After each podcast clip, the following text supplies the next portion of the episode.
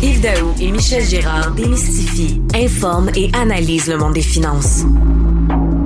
Pour que vous puissiez enfin vous mêler de vos affaires. Cube, Radio. Les crypto-monnaies font fureur en 2021 avec le Bitcoin en hausse de plus de 100% depuis le début de l'année. Euh, le marché haussier des crypto-monnaies a été stimulé par plusieurs facteurs. Euh, on parle à la mise en bourse là, récemment de Coinbase qui a été maintenant évalué à plus de 100 milliards de dollars. Euh, il y a eu même la nomination récemment de celui qui est à la tête du Security Exchange Commission, celui qui est l'organisme américain qui contrôle les marchés, qui est un favorable aux crypto-devises. Donc, euh, pour discuter de tout ça, euh, je reçois Kawan Zhang, qui est professeur au département de génie logiciel de l'école de ETS à, Montréal. Bonjour, M. Zhang. Oui, bonjour. Euh, merci pour l'invitation. Ah, ben, merci beaucoup. Écoutez, euh, bon, cette semaine, le Journal de Montréal, le Journal de Québec reportait euh, qu'une quinzaine de petits investisseurs de 16 à 20 ans avaient tout perdu, à peu près, là, euh, dans un, cyberbonnet ou un jeton MRS qui a été créé en l'espace d'un mois par un, petit gars de Laval, Antoine Marsan, avec son associé Bastien Francard. Et euh, là, il y a eu de la surenchère, il y a eu du pump and dump, mais finalement, beaucoup de gens ont perdu de l'argent. Même l'AMF puis la police de Laval enquête sur ce, dossier-là. Et vous, qui êtes un spécialiste des cyber, de la cybermonnaie, pourriez-vous expliquer un peu d'abord comment ça fonctionne, la cybermonnaie? Oui, d'accord. Donc, euh, euh, Bon, la monnaie la plus populaire, c'est euh, Bitcoin et mm. la deuxième la plus populaire, c'est euh, Ethereum. Mm. Donc ça, ces deux systèmes-là, c'est ce qu'on appelle euh, des, réseaux publics de crypto-monnaies qui fonctionnent à base de chaînes de blocs, ou en anglais blockchain. Donc comment mm. ça fonctionne? Ce sont des réseaux qui comprenant environ 10 000 machines, donc 10 000 ordinateurs à travers le monde. ce sont des machines qui possèdent donc une copie complète là, du, du registre de toutes les transactions dans ce réseau-là. Par exemple, pour Bitcoin, ce serait toutes les transactions de Bitcoin euh, du début jusqu'à la fin. Donc, on aurait une copie de ça sur 10 000 machines dans le monde. Mm-hmm. Et ces transactions-là sont euh, organisées sous forme de blocs. D'accord? Et les blocs sont enchaînés un après l'autre, donc c'est pour ça qu'on appelle ça une, chaîne de blocs.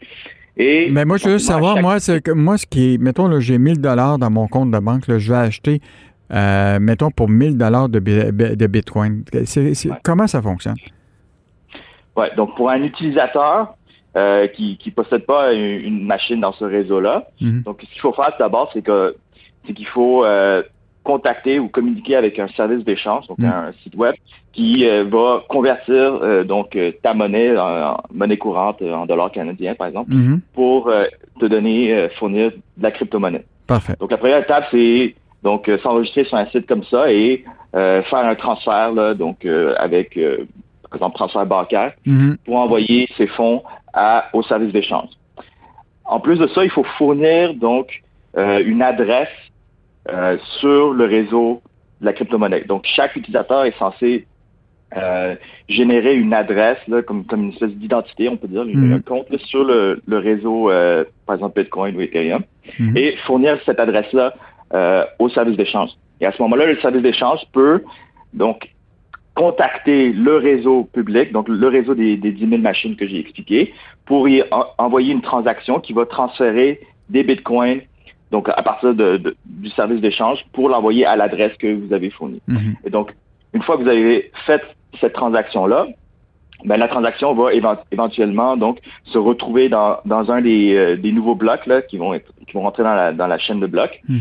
Donc ça, ça peut prendre un certain temps, par exemple 10 minutes ou plus, pour euh, obtenir cette confirmation-là. Et une fois que l'argent est confirmé, ben, à ce moment-là, vous pouvez utiliser donc votre compte qui, est identifié par l'adresse pour donc euh, utiliser l'argent comme bon vous semble, par exemple, l'envoyer à quelqu'un d'autre par la suite. Et, comment je vois la valeur de, mon Bitcoin? Mettons là, que j'en ai acheté pour 1000 dollars, comme on, comme, on, comme on dit, puis que là, c'est à partir de ce réseau d'échange-là que je vois si la valeur du Bitcoin est à telle, puis que là, c'est le temps que je vende ce Bitcoin-là. Comment ça fonctionne? Ouais.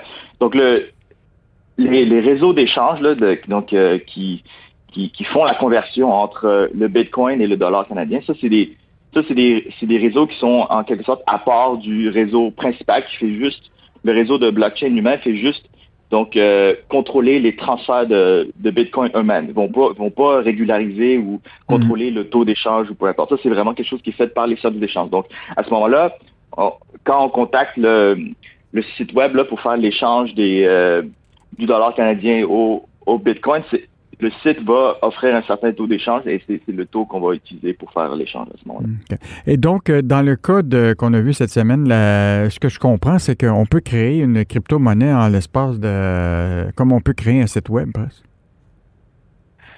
Oui, bon, dans, le code euh, de l'affaire euh, MRS, donc MRS, c'est un c'est une crypto-monnaie qui a été hébergée sur le réseau Ethereum. Donc la différence entre Ethereum et Bitcoin, c'est que Ethereum, c'est un système qui est plus flexible mhm. et peut héberger plusieurs crypto-monnaies, alors que Bitcoin peut juste héberger, on peut juste utiliser Bitcoin. Mais dans Ethereum, on peut utiliser de l'Ether, on peut utiliser euh, le Coinbase, on peut utiliser, euh, dans ce cas-ci, le MRS.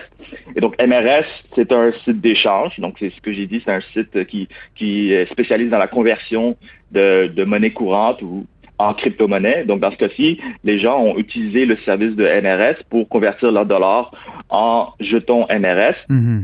Et ces jetons, donc une, fois que la conversion est faite, les utilisateurs, qui les clients de MRS, se sont retrouvés avec euh, un compte sur Ethereum qui possède euh, ces jetons-là. Mhm.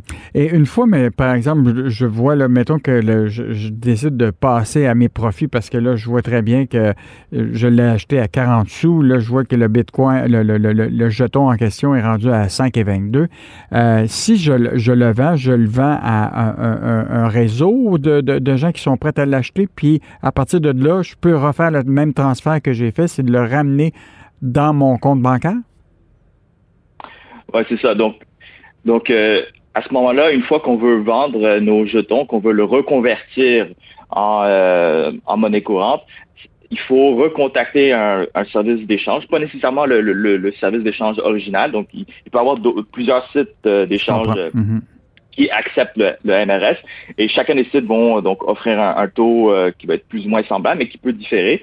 Et ils peuvent avoir aussi euh, différentes là, restrictions, conditions, par exemple, limite euh, de, minimum ou maximum de, de fonds qu'on peut transférer ou, ou un certain temps, de, un délai d'attente pour convertir les fonds. Et donc, une fois que on identifie un, un, site comme ça et que, qu'on veut faire un échange, ben à ce moment-là, le site va fournir sa, son adresse euh, pour transférer les fonds. Donc là, l'utilisateur va devoir euh, envoyer ses jetons à cette adresse-là.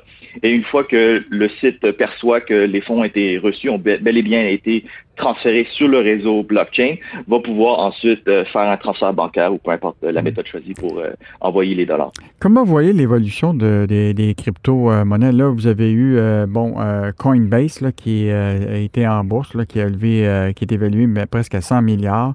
Euh, il y a quand même Elon Musk qui, a décidé de, se mettre derrière euh, une crypto-monnaie. Euh, est-ce que c'est un phénomène éphémère ou c'est quelque chose qui, va prendre l'ampleur? Oui, donc vraiment, le, la caractéristique principale des crypto-monnaies, c'est vraiment la sécurité, d'accord? Donc, mais il y a des limites à la sécurité. C'est vraiment la sécurité dans les données de crypto-monnaies eux-mêmes. Donc, quand on parle aujourd'hui, les, les, faiblesses de, la crypto-monnaie, c'est vraiment quand on essaie de transférer une monnaie traditionnelle à la, à la monnaie euh, crypto. Donc, mm. c'est là qu'on voit qu'il y a eu des problèmes, par exemple, cette semaine. C'est mm.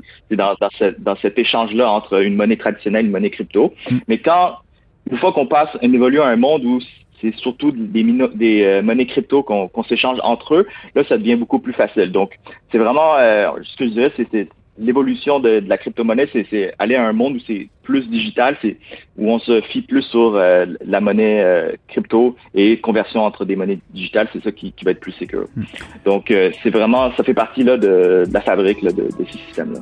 Bon ben merci beaucoup Monsieur Zhang de, nous avoir éclairé sur cette sur cet univers univers que les gens commencent à, découvrir. donc vous êtes professeur au département de génie logiciel de l'ETS et on a apprécié grandement là, cet éclairage là sur euh, euh, la crypto-monnaie. Donc, euh, merci, M. Cohen Zhang.